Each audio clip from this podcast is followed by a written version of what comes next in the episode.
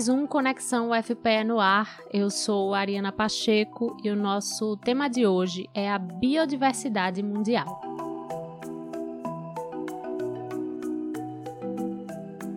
Segundo o relatório Planeta Vivo da ONG WWF, o mundo passa por uma crise global de biodiversidade tendo perdido 69% da sua população de animais selvagens, considerando o período de 1970 a 2018. Sem contar que, se a gente fizer um recorte por região, América Latina e Caribe apresentam a maior perda, chegando a 94%. Esses, claro, são números que assustam, mas você sabe quais as consequências dessa perda de biodiversidade no planeta. Você sabia, por exemplo, que isso impacta a nossa vida diretamente? Então, para explicar melhor isso para a gente e também para falar sobre o relatório do WWF, conversamos com João Pedro Souza Alves, pesquisador do programa de pós-graduação em Biologia Animal e do Laboratório de Ecologia, Comportamento e Conservação da UFPE, e com Mariana Napolitano, gerente de ciências do WWF Brasil.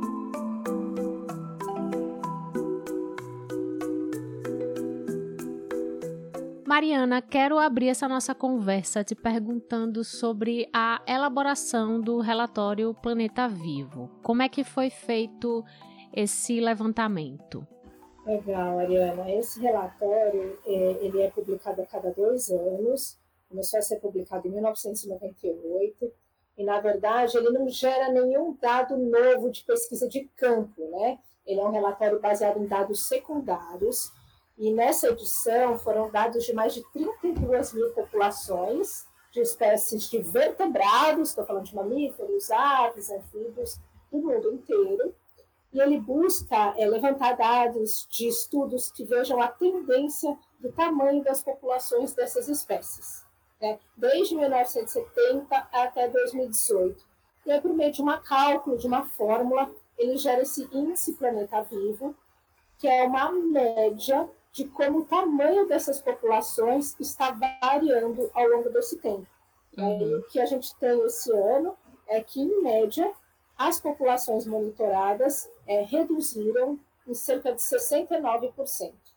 Você falou que vocês pegam um grupo, né? Vocês pegam, vamos dizer assim, uma amostra. E aí a gente pode se perguntar, poxa, mas como é que essa amostra pode refletir algo global, como essa redução de 69% da população de animais selvagens? É isso mesmo, porque estudos que monitorem tamanho de população por um tempo muito longo especialmente nas regiões tropicais, em países de desenvolvimento, em desenvolvimento, eles são muito raros, porque isso requer muito recurso para a ciência, que uhum. é algo que não existe, né? É. Então, o relatório é um índice, uma estimativa, e ele pega qualquer dado populacional, por exemplo, se eu tiver ali um monitoramento de uma população de onça pintada, em dois momentos, em 2002 e depois 2010. Óbvio, tem que ser a mesma população, usando as mesmas metodologias, mas eu tenho uma tendência populacional naquele período. O que o relatório faz é estender, então, como é que essa curva deveria se comportar ao longo desse período maior, né, de 1970 a 2018? E aí ele faz uma média de todas essas tendências do mundo inteiro. Né? E aí o desafio sempre é quantos dados a gente consegue. Né? Uhum. Então, esse ano são 32 mil populações, dessas 32 mil, é, cerca de 3 mil populações são do Brasil. A gente fez nos últimos dois anos, em parcerias com algumas universidades, como a Universidade de São Paulo, um esforço muito grande de mapear essas informações que estão disponíveis, às vezes em publicações científicas, inclusive em português, para a gente levar esses dados e para melhorar o índice com mais informações aqui do Brasil também. João, e qual é a importância de a gente estar tá monitorando e produzindo relatórios como esse do WWF? É, primeiro, é, só tentar complementar, acho que a fala da, da Mariana foi extremamente pertinente.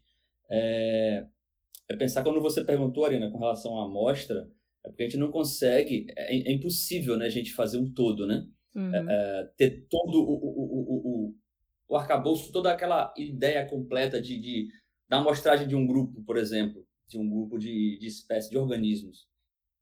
É, então, a gente faz tipo uma, uma revisão bibliográfica daquilo que se consegue, como a Mariana falou, é, que se tenha metodologias é, similares, que se possam principalmente haver comparações de passado e presente, para a gente poder usar essa amostra e tentar extrapolar de uma forma uh, robusta, uhum. uma coisa que a gente pode se torne palpável, né?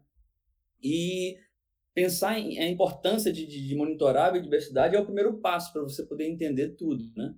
Uh, esse relatório da WWF, pegando ele como gancho, ele traz uh, uma, uma informação atual do estado do, do, estado da arte da conservação das espécies é, é, mais atual possível uh, e que a partir daí a gente começa a pensar, a gente pode começar a pensar como a gente deve caminhar e para que lado a gente pode caminhar, entendeu? Uhum. É, e se manter essas populações, manter essa biodiversidade, ela principalmente no, nos dias atuais que, que, a gente fala, ela faz com que a gente consiga manter a, a os serviços ecossistêmicos, né? A gente, a gente manter essa, essa biodiversidade. O que seriam esses serviços ecossistêmicos?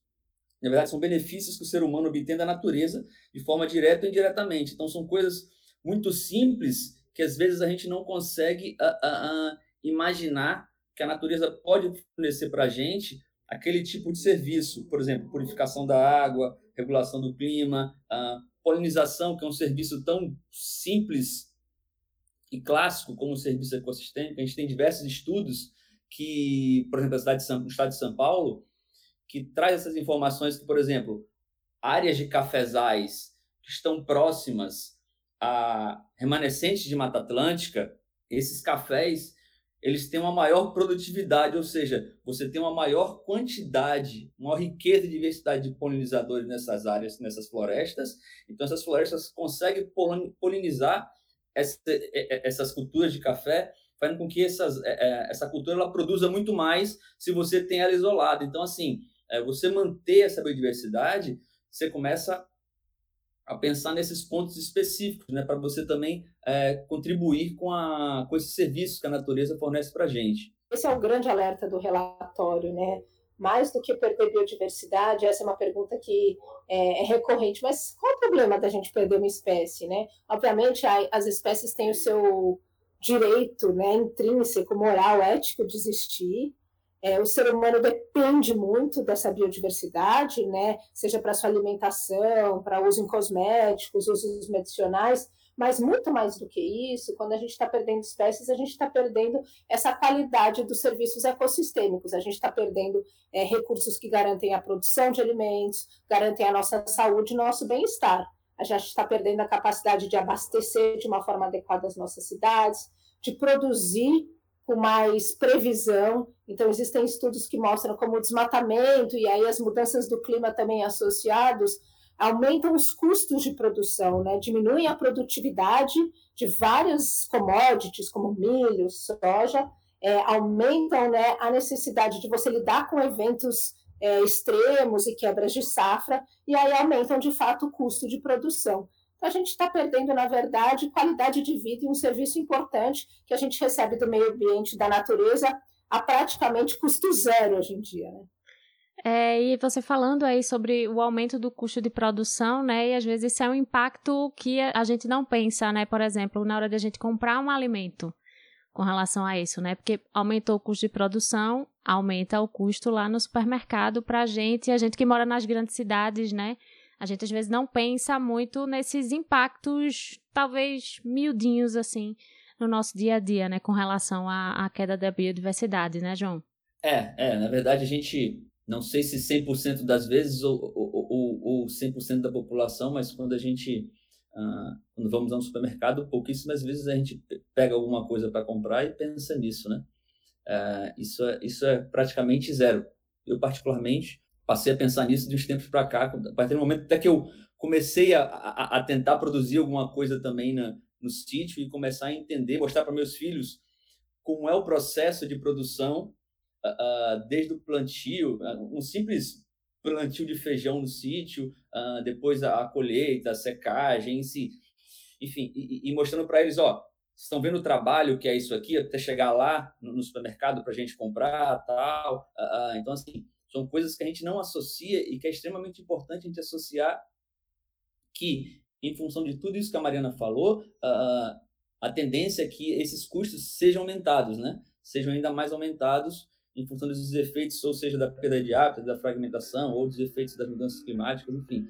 Isso tudo vai, vai, vai acarretar, já está acarretando esses aumentos a, a, nas nossas compras do dia a dia.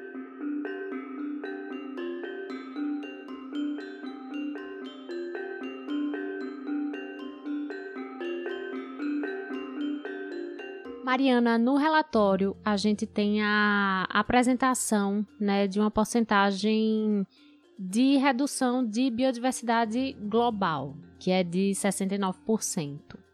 E também a gente tem uma porcentagem por região, né? Trazendo aqui os números.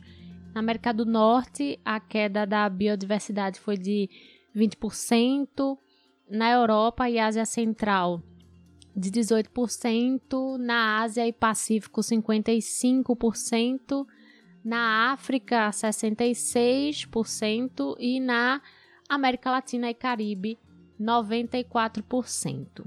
Olhando para essas porcentagens, uma coisa que me chama a atenção é o fato de existir uma maior redução da biodiversidade é, em áreas subdesenvolvidas, como a América Latina e a África.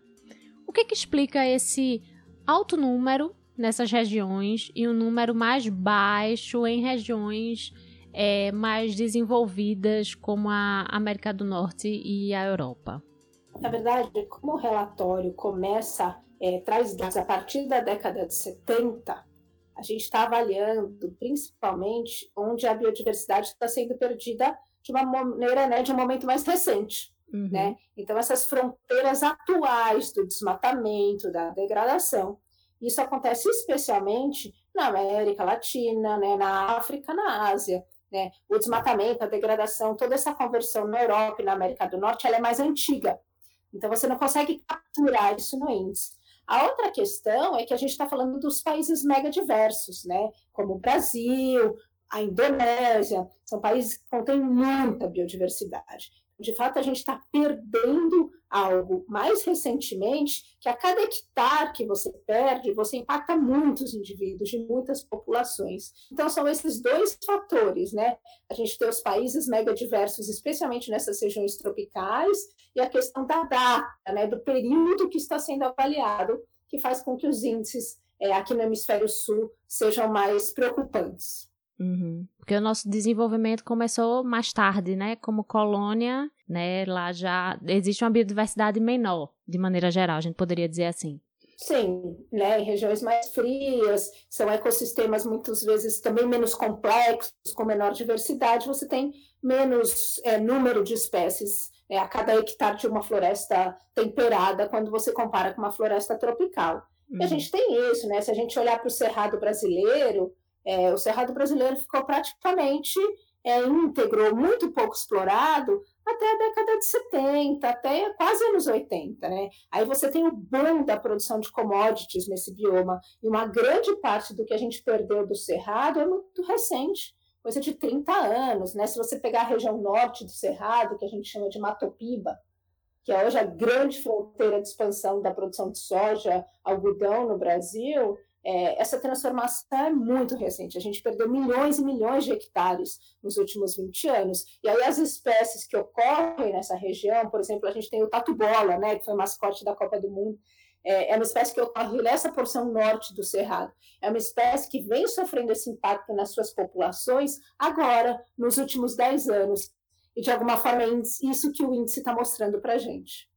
É, eu, não sei se, é, é, se, eu, se alguns fatores uh, podem ter atenuado também essa, esse, esse resultado, mas a Mariana ela pode uh, me corrigir se eu estiver errado, mas também talvez o número de estudos uh, que foi compilado para essas regiões pode, pode ser diferente também. Você está falando da região dos trópicos, grande maioria das vezes os pesquisadores do, da Europa ou da América do Norte, eles vêm trabalhar na América do Sul, coletar dados uh, na América do Sul, até mesmo na África. Uh, então, isso faz com que essa região ela tenha um maior número de estudos, então você consegue ter um banco de dados muito maior. Né? O acesso a dados também, que você tem a facilidade. Hoje, no Brasil, muitos grupos de pesquisa eles estão trabalhando com data papers, né, que são aqueles artigos que você consegue um, juntar N pesquisadores, praticamente do Brasil inteiro, para um bioma, e você consegue uh, uh, trabalhar com determinados grupos, e você consegue, em uma publicação apenas, trazer um, uma quantidade de informações enormes para um grupo específico de, de, de, de espécie, por exemplo. No meu caso, trabalho com primatas, a gente tem um, um, um trabalho desse para primatas na região da Mata Atlântica, então, assim, você tem muita informação para primatas no trabalho desse. Uh, e como a Mariana falou também, essa questão da cultura, né? Uh, de, do Brasil ser uma coisa muito mais recente do que a, os países do Velho Mundo e que aqui também, além de ser recente, é uma coisa que está ocorrendo de forma muito mais acelerada, né? A questão do desmatamento para agrícola, para criação de gado, uh, o fogo, corte seletivo ou, indiscriminado, enfim. É, existem N variáveis antropogênicas aí que pode estar tá afetando isso tudo. É, acho que o João trouxe uma informação importante, que é esse desafio do acesso aos dados, né? E esse é um destaque também dessa versão, dessa edição do relatório, né? É, esse foi o relatório que, de um ano para o outro, né, entre 2020 e 2022, a maior quantidade de populações foi adicionada. Que esse é o grande desafio. Né? E a gente fez um esforço, o Brasil é um destaque aqui no relatório, porque das 870 e poucas espécies que entraram no relatório entre 2020 e 2022, 575 foram do Brasil. Mas por quê? Porque a gente fez uma busca em literatura em português. Né? Uhum. É, enquanto isso, né, os parceiros da Sociedade Zoológica de Londres, da rede WWF, que estão fazendo essas buscas, a maioria das buscas acontece em artigos, em referências em inglês. Então, agora também existe né, esse olhar, esse dado nas próximas edições para apoiar os países dessas regiões mega diversas e que muitas vezes têm é, uma simetria né, nessa questão do banco de dados, a gente fazer mais buscas em literatura na língua natal dos países, para que a gente consiga melhorar essas bases de dados. Então, isso é outro ponto. Um outro ponto que me preocupa muito é que a gente sabe que a maioria dessas pesquisas de longo prazo ou de médio prazo, né, de tendências populacionais, ela acontece aonde? Ela acontece em áreas protegidas, né, onde os pesquisadores geralmente têm um acesso mais fácil, né, e tem mais segurança para fazer esse tipo de pesquisa. Né? E aí, se a gente fala assim, poxa, a gente está aí com as populações na América Latina com uma redução média de 94%, você imagina como estão essas populações fora de áreas protegidas, né? Obviamente, nem todos esses números são só dentro de áreas protegidas, mas muitos deles são. Né? É o caso do boto, né? O boto, que a gente tem um dado de redução de 65% do tamanho de uma população, na Reserva de Desenvolvimento Sustentável Mamirauá, que é uma unidade de conservação, que tem o Instituto Mamirauá, que faz um trabalho muito sério, e ainda assim essa população sofreu uma redução importante. Imagina como estão as populações de boto fora de áreas protegidas. É, é verdade. É importantíssimo isso que a Mariana falou, que ela colocou unidade de conservação e ainda acrescento mais um, um tipo de área uh, que é pouco pensado ou se tem pouco interesse, que são as áreas verdes urbanas.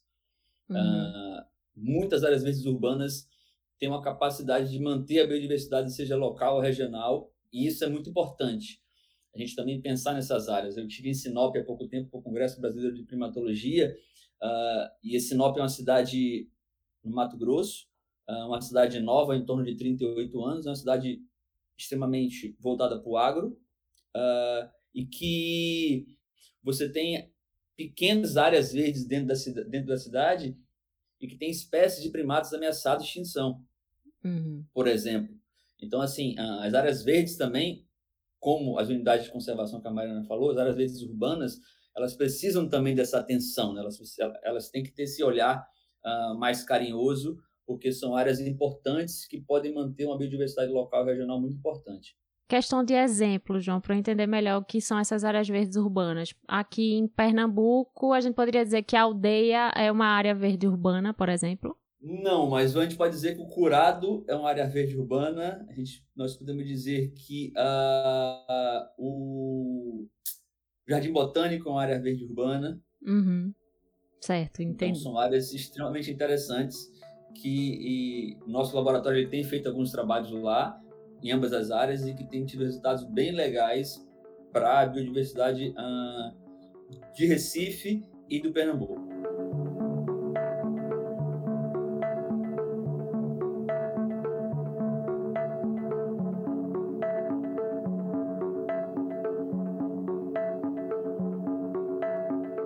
João, falando um pouquinho sobre os impactos é, da redução da biodiversidade, né? É, a gente falou um pouquinho sobre como isso impacta a gente em coisas que muitas vezes a gente não percebe, né? Sim. Mas o que, que a gente está vendo hoje é, no mundo que tem a ver com essa redução da biodiversidade no planeta? Primeiro, um exemplo clássico é o derretimento das geleiras, né? Uhum. Esse é o, o, exemplo mais clássico que se tem, uh, principalmente em função do, do aquecimento global. E aí, se nós formos caminhando para os ecossistemas terrestres, aí nós entramos na, na, no caminho da perda e fragmentação dos hábitats contínuos, que talvez, talvez não, provavelmente é o principal, principal ação que tem impactado a redução da biodiversidade.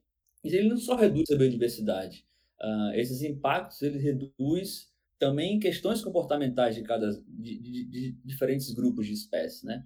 Há pouco tempo agora, uma semana atrás, nós publicamos um trabalho na, na científica americana PNAS, uh, foi um grupo de 117 pesquisadores de todo o mundo e a gente percebeu que o aqueci, é, em, fun em função dos locais mais quentes, algumas espécies de primatas eles estão descendo para usar o solo.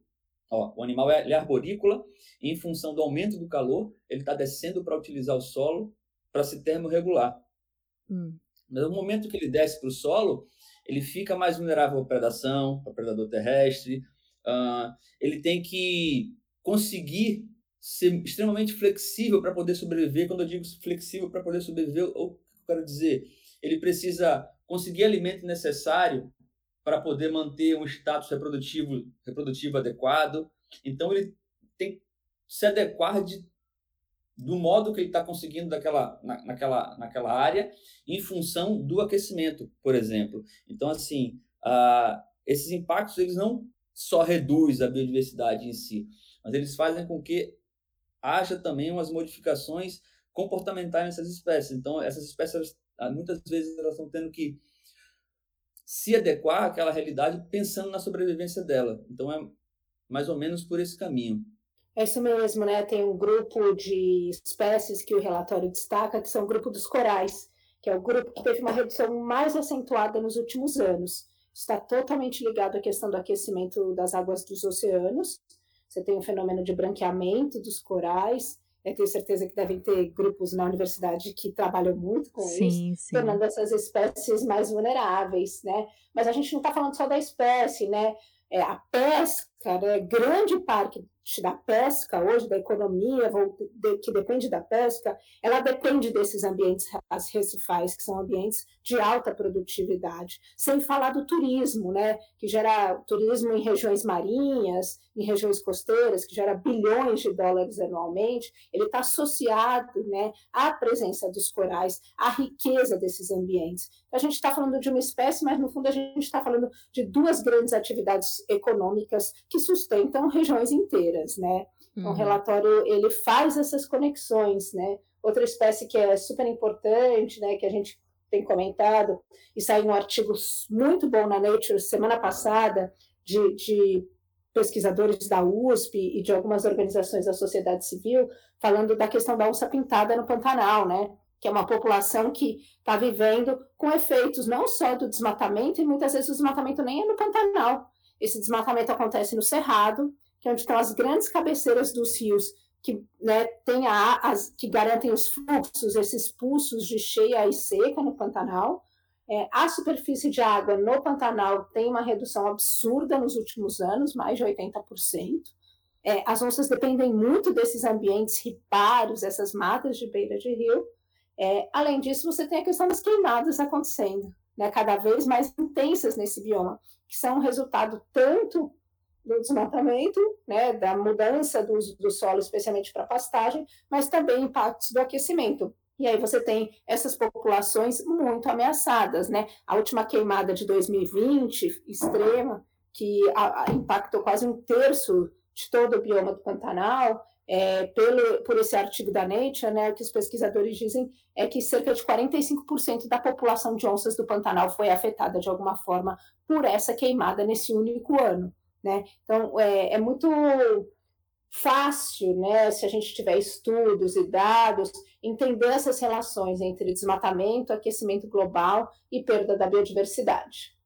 Tem um, um tópico no relatório que fala sobre essa questão dessa ligação, Mariana, entre economia e preservação ambiental. Queria que você falasse um pouquinho para a gente como é que essas duas coisas estão diretamente ligadas e como é que elas poderiam caminhar juntas, por exemplo. É, o relatório traz um, um olhar, né, de quando a gente olha para soluções ou para como a gente fala de reverter essas curvas de perda da biodiversidade. É, alguns modelos mostram que se a gente trabalhar só com ações de conservação, criação de áreas protegidas, reintrodução de espécies, restauração, a gente não consegue reverter de fato a perda da curva da biodiversidade. A gente consegue, no máximo, estabilizar onde a gente está hoje, que é uma condição muito ruim onde a gente está hoje para algumas dessas espécies. Então, para de fato a gente reverter essa curva, né, caminhar para um futuro que a gente fala com mais natureza, né, com populações menos vulneráveis, menos ameaçadas, a gente precisa mexer também de uma forma estruturante, significativa nos sistemas produtivos. Né? Uhum. Então, não adianta a gente, sei lá, proteger 20% do cerrado e nos outros 80% a gente ter áreas completamente fragmentadas, desconectadas, com uso intenso de agrotóxicos. Então, é, não adianta você ter uma política ambiental né, que, ainda que garanta uma conservação, ela é limitada a uma região. Né? A gente precisa olhar e falar: bom, a gente tem milhares de hectares, é, milhões de hectares é, já desmatados, intensamente degradados, que a gente poderia utilizar de uma forma muito mais racional para a expansão de produtos da pecuária, soja e outros, crescendo, mantendo nosso crescimento econômico, sem a gente desmatar mais um hectare do Cerrado ou da Amazônia. Então, é isso que o relatório traz. E o Brasil ele tem uma, uma posição muito privilegiada nesse sentido. Né? Tem países como a Holanda, outros países da Europa, que para eles fazerem uma transição né, para serem um país de carbono neutro, com uma economia que gera muito mais emissões, eles vão ter que, de fato, cortar é, suas atividades econômicas, né? Então tem um impacto direto no seu PIB, por exemplo. O Brasil não, porque pelo menos metade das emissões do Brasil vem da mudança do uso da terra. Quer dizer, se a gente só parar o desmatamento, e ainda sobram muitas áreas para a gente produzir, para a gente é, pensar na nossa expansão urbana, onde é necessário, etc. Mas se a gente só planejar melhor o nosso uso territorial, parar o desmatamento, né? olhar para algumas questões que têm um nível de poluição muito grande, especialmente aqui eu estou falando de agrotóxicos e da questão da, da contaminação, por exemplo, por mercúrio na Amazônia, a gente consegue mudar essas curvas, seja da perda da biodiversidade ou da emissão de carbono, sem cortar de uma maneira significativa, sem ter que fazer escolhas difíceis para a nossa economia. Né? Uhum. Então, a gente tem um lugar ainda muito privilegiado, mas que a gente vê nesses últimos anos, especialmente, né, perdendo muito desses ativos para atividades ilegais, para beneficiar poucas pessoas, grupos pequenos, sem de fato garantir né, uma melhor distribuição de renda, um aumento significativo no nosso índice de desenvolvimento humano ou no nosso PIB. Uh, eh, eu acrescentaria também a, a questão da falta de investimento daqueles que, que estão à frente. Eu acho que uh, a gente tem essas áreas que a Mariana falou, que, que são áreas que podem ser uh, trabalhadas de outra forma, mas muitas das vezes quem está à frente disso, os empresários, uh, eles não querem investir o necessário para poder pegar uma área dessa e fazer com que o, o, o, seu, o seu rebanho produza mais ou a sua a sua área de, de alguma monocultura produza mais. Não, ele não quer isso. Ele não quer investir dessa forma para poder uh, obter esse lucro.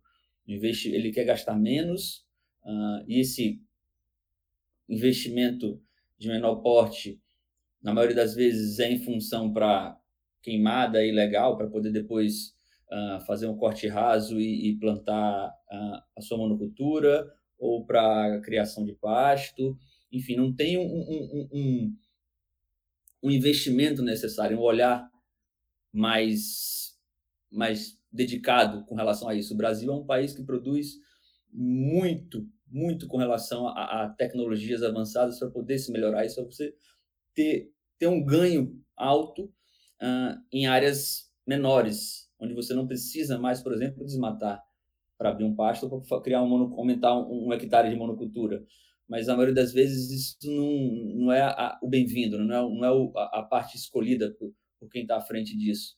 Então, essa é uma, uma das, como é que eu posso dizer, uma das, uh, seria palavra, não seria rotina, mas seria uma das coisas, uma das formas que o empresariado poderia repensar um pouco com relação a isso, uh, ah, para a gente poder reduzir isso e, e, e ganhar o tamanho de área de floresta em pé.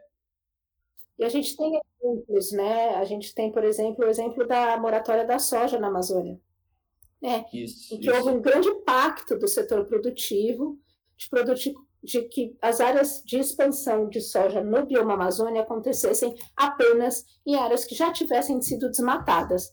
Isso tem uma série de problemas, porque não adianta você ter moratória de soja num bioma e não tem outro, um produto não ter sobre o outro, mas assim, foi um pacto do setor privado com uma adesão significativa, né, muito importante, e que de fato reduziu o desmatamento na Amazônia por esse vetor. Já que a gente está falando sobre desmatamento, muito ligado à questão, né, produção de alimentos, é, questão de pecuária, né? Qual é também é, o papel na preservação ambiental do pequeno produtor. E qual a importância da gente consumir desse pequeno produtor também, João? Na verdade, eu, a Mariana talvez ela tenha mais dados do que eu com relação a isso, mas eu, na verdade, uh, o que a gente consome basicamente vem desse pequeno produtor, né? porque os grandes produtores produzem commodities, né? É, commodities fora. não ficam no Brasil. Hum. É, os commodities saem do país. Então, o que a gente consome de, uh, de feira, de alface, enfim, uh, cenoura, isso vem dos pequenos produtores. E eu costumo sempre dizer que são essas pessoas que estão ali, são essas pessoas que fazem a conservação de fato. Os cientistas, nós vamos no campo, coletamos os dados, uh, publicamos, voltamos lá, uh, apresentamos para essas pessoas o que foi que a gente conseguiu, o que foi que a gente está entendendo daquela região. Uh, mas são eles que estão ali no dia a dia. Uhum. Nós da academia, nós vamos lá, sei, esporadicamente, uma vez por mês, enfim, a depender de como for a, a demanda do campo, da atividade do campo, né? Mas são eles que estão que estão lá. Então, eu sempre digo que são eles é que fazem de fato a conservação. São eles que estão no dia a dia ali. São eles que estão pensando naquilo tudo. São eles que estão que podem dizer, ó, essa área aqui é para conservar, uh, não pode fazer isso, não pode cortar, não pode jogar lixo, enfim, são essas pessoas que fazem a conservação. Então, a gente, essas pessoas elas precisam sempre, quem trabalha com conservação, quem pensa em conservação, tem que ter, tem que trabalhar com as comunidades do entorno das áreas que você trabalha. Não tem jeito. Conservação, pensar em conservação naquela ideia do Michael Soler, uh, de biologia da conservação, aquela ideia de uh, uh, uma multidisciplinaridade, transdisciplinaridade, tem que pensar em tudo. Não é só no organismo, na espécie que você está trabalhando. É em tudo. É na espécie, é no homem que está do lado, é no homem que está no campo, é na indústria que está próxima, é tudo. Você tem que pensar em tudo. É nas escolas, tem educação ambiental. Então, conservação se faz dessa forma.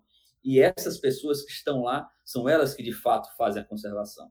Então, elas precisam sempre estar inseridas dentro desse contexto, dentro desse contexto de manter ou uma espécie de manter uma área, enfim, uh, para a gente poder de fato, uh, atingir o objetivo que é manter aquela, aquela região viável por um longo período.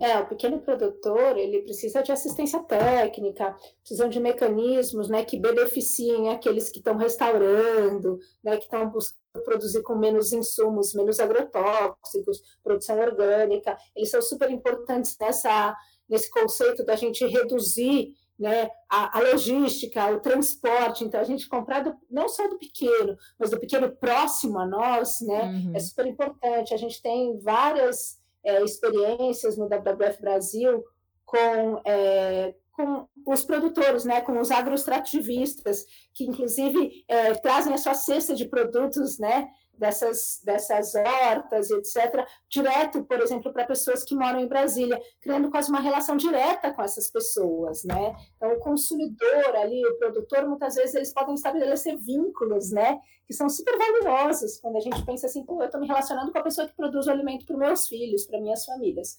Obviamente, eles precisam de muito apoio, assistência técnica e também que a gente consiga beneficiar aqueles que estão fazendo diferente, né? Que estão buscando é, restaurar uma nascente, né, manter sua APP, sua reserva legal e etc. É, não é essa a, a, grande fonte de preocupação de desmatamento hoje em dia no Brasil. Né? A gente tem um olhar importante ainda para grandes commodities, e a gente tem a questão da pecuária, né, que é um de vetor de desmatamento, e ainda na pecuária a gente tem uma produção importante feita né, por grandes produtores, que é para consumo interno, sim, né? Então, esse, a pecuária é um pouco diferente, por exemplo, da questão de uma agricultura.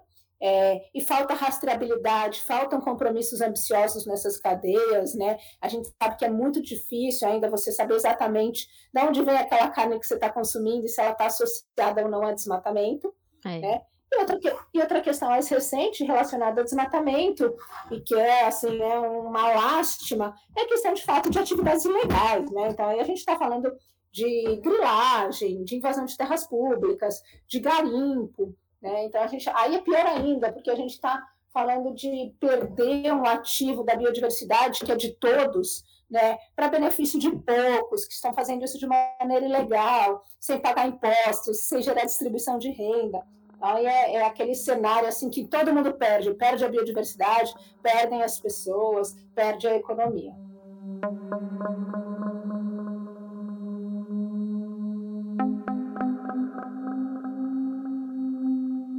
Mariana, um dado que eu achei muito legal, também que aparece no relatório né, do WWF, é a questão da participação de povos indígenas na preservação ambiental, né, na preservação dessa biodiversidade. Queria que você falasse um pouquinho para a gente sobre essa relação direta que existe entre preservação e povos indígenas. Com certeza, e acho que é um reconhecimento cada vez maior, né, da importância dos povos indígenas, né, como é, os grandes conservadores aí da nossa natureza, da nossa biodiversidade, dos nossos recursos hídricos. Se a gente olhar né, para as terras indígenas da Amazônia, são os territórios onde você tem os maiores índices de preservação. Né? Uhum. E, e, e, a gente está falando aí de, de pessoas, de, de, povos extremamente ameaçados, né? vulneráveis, né? que estão aí à margem, muitas vezes, da história né? do desenvolvimento desse país, né? que não tiveram o seu valor, o respeito e reconhecimento necessário.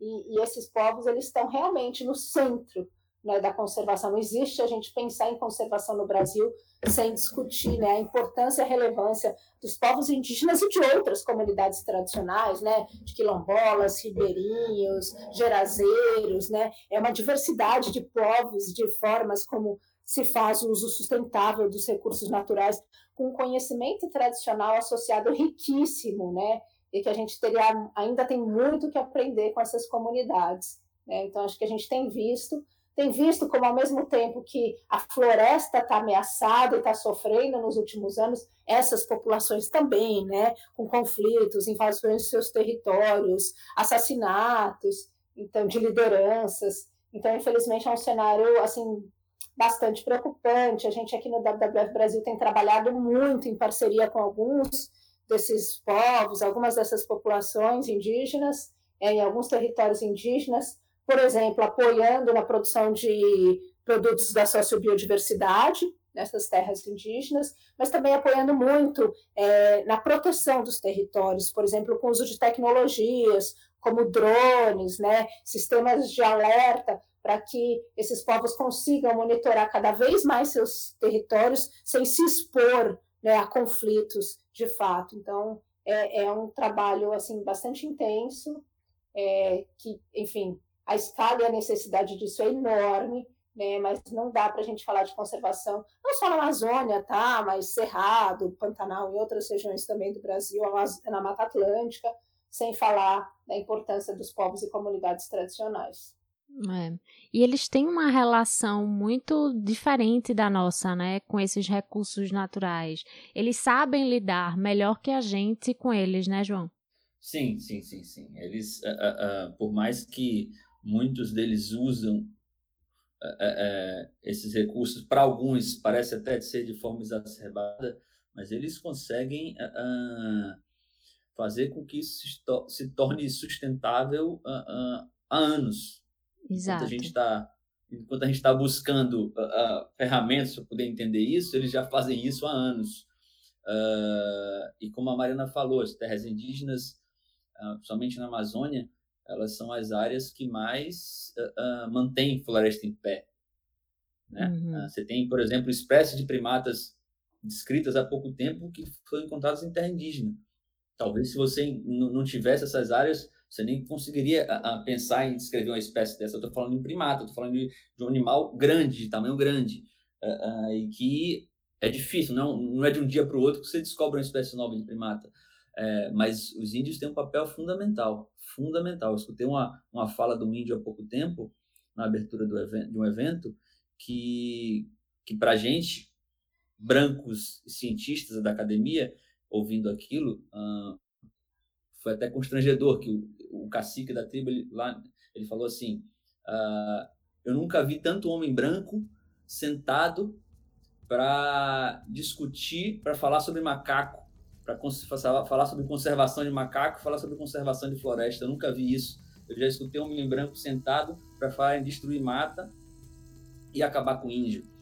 Então, isso para a gente, para quem entende, para quem conseguiu assimilar essa frase curta do cacique, uh, é um soco no estômago, né? A gente está uhum. ali sentado e, e, ele fala isso de, de, de peito aberto, assim, na, na, tranquilidade. A gente, quem, quem entendeu que ele, a mensagem que ele estava querendo passar, uh, é literalmente um soco no estômago. Mas a Mariana falou tudo. Eu acho que essa é importantíssimo. Os índios eles têm um papel uh, extremamente importante e, e, e, na manutenção dessas áreas, na conservação das espécies. Uh, eles conseguem fazer essa, é, é, essa, é, essa, ela ter essa sustentabilidade dentro das suas áreas, uh, de modo que eu não sei quando é que a gente vai conseguir, se a gente vai conseguir chegar um dia nesse ponto. Então, uh, os índios são extremamente importantes para a manutenção dessas florestas, né, dessas espécies.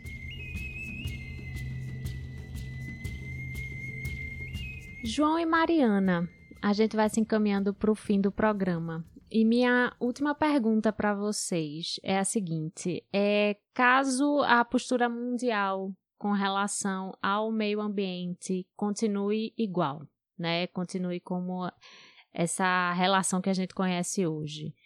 Qual o futuro que nos aguarda nos próximos anos? É complicado. não é muito, não é um cenário muito bom, não é. Uh, até o próprio relatório traz isso, algumas questões que a gente, eu também já havia pensado sobre isso. Uh, a gente tem que mudar muita coisa, principalmente o nosso, o nosso modo de, de ver e de viver. Está uh, muito claro que a o modo capitalista de viver não deu certo. Está uhum. muito claro. Então, a gente tem que começar a repensar sobre isso, uh, começar a entender um pouco mais sobre isso e saber onde é que a gente está errando. Eu digo isso, indivíduo, uh, para a gente poder começar a melhorar isso um pouco mais. O outro ponto interessante que eu acho é a questão da educação. Eu acho que a gente tem que começar a tentar construir adultos mais conscientes nós adultos, a gente está no processo, muitos, né? Um processo de desconstrução, uh, mas os nossos filhos a gente tem que tentar construir uh, muito, de pessoas adultos muito mais conscientes. Uh, e isso vem pela educação. E isso vem pela educação em casa, vem pela educação nas escolas. Eu acho que a educação ambiental deveria ser uma disciplina dentro das escolas, para já ajudar a contribuir muito mais com isso, não ser coisas, atividades isoladas dentro da escola. Uh, são coisas que a gente precisa começar a repensar uhum. para a gente poder uh, melhorar isso.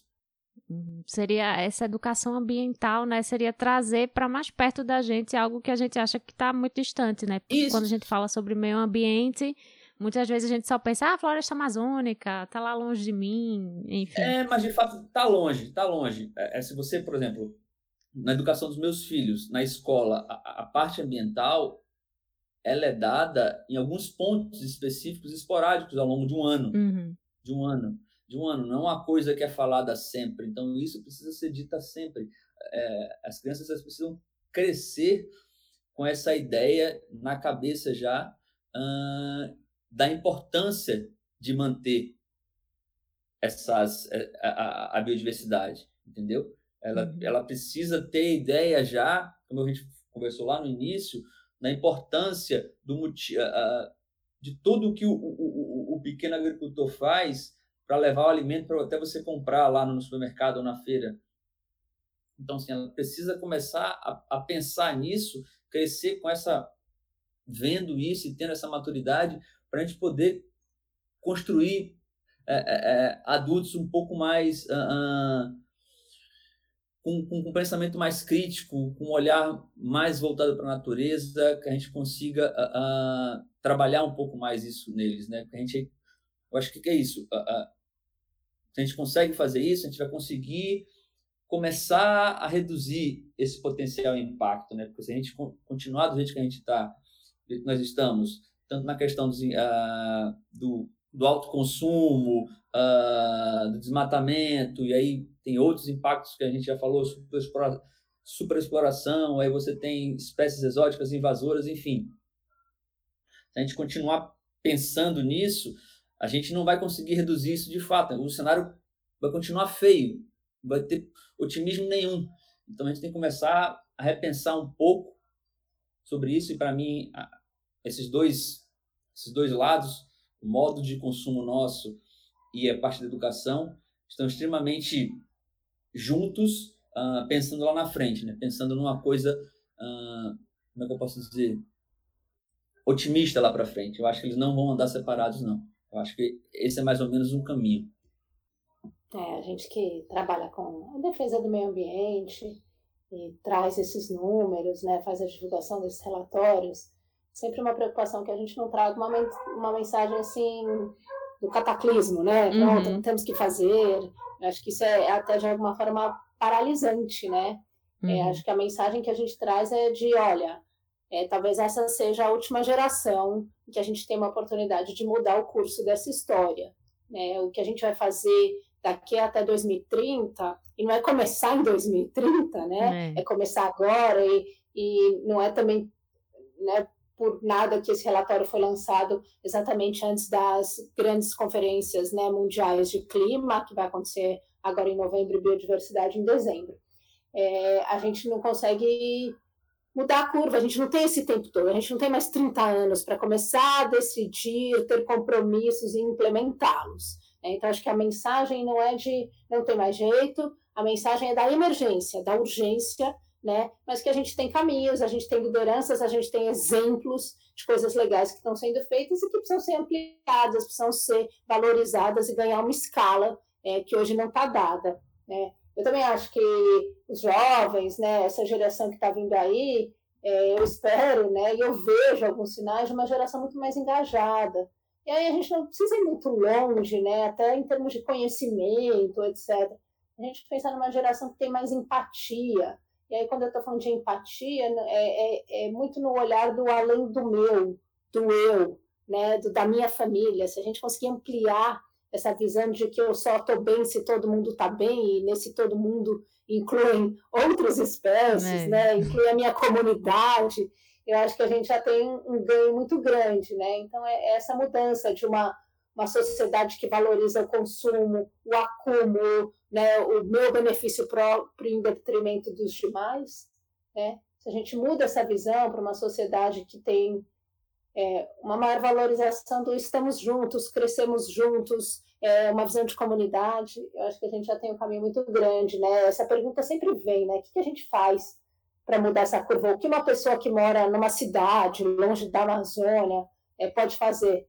E, e, eu sempre trago três pontos aí, né? O primeiro que é seja um consumidor consciente, saiba de onde você está comprando, né? E faça escolhas. É, esse é um poder que a gente tem nas nossas mãos toda semana quando a gente vai lá no mercado, é. né? É, que faz uma diferença absurda, né? É. E eu acho que já está começando a fazer. Eu vejo movimentos de pequenas empresas que produzem de uma forma sustentável, animais com menos hormônios, etc. Isso está também entrando nas grandes cadeias produtoras, né? É, a segunda coisa é se engaje, seja um, um cidadão engajado, né? E aí qualquer causa, causa que, que te toca, né? Que seja numa escala local, mas faz uma diferença, né? Todo mundo contribuindo por uma causa. E a, e a terceira questão, né? Que é também você ser um cidadão político, né? Que entende o que está acontecendo, que cobra, né? Dos políticos que te representam ações, né? Com esse olhar de longo prazo pela sustentabilidade é, e pela nossa sobrevivência. Então, acho que é, deixo aqui essas, essa minha contribuição para esse debate aí do futuro.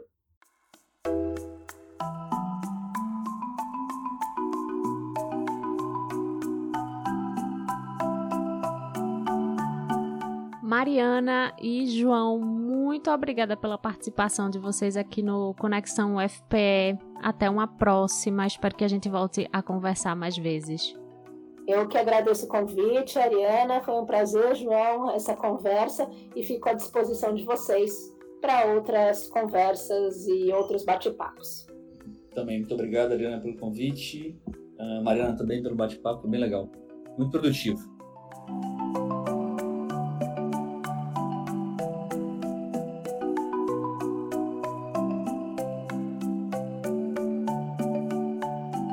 Esse foi o Conexão UFPE, uma produção da Assessoria de Comunicação da Universidade. Eu sou Ariana Pacheco e conversei hoje com João Pedro Souza Alves, pesquisador do programa de pós-graduação em Biologia Animal e do Laboratório de Ecologia, Comportamento e Conservação da UFPE, e com Mariana Napolitano, gerente de ciências do WWF Brasil. Esse programa foi produzido por Yuri Costa e Júnior Anjos, e a arte quem assina é Igor Xavier. Para falar com Conexão, acesse twitter.com/barra conexão UFPE e também siga a gente no Spotify, Deezer, Google Podcasts, Apple Podcasts, Amazon Music e Mixcloud. Eu vou ficando por aqui, mas volto na semana que vem com mais um Conexão. Até lá!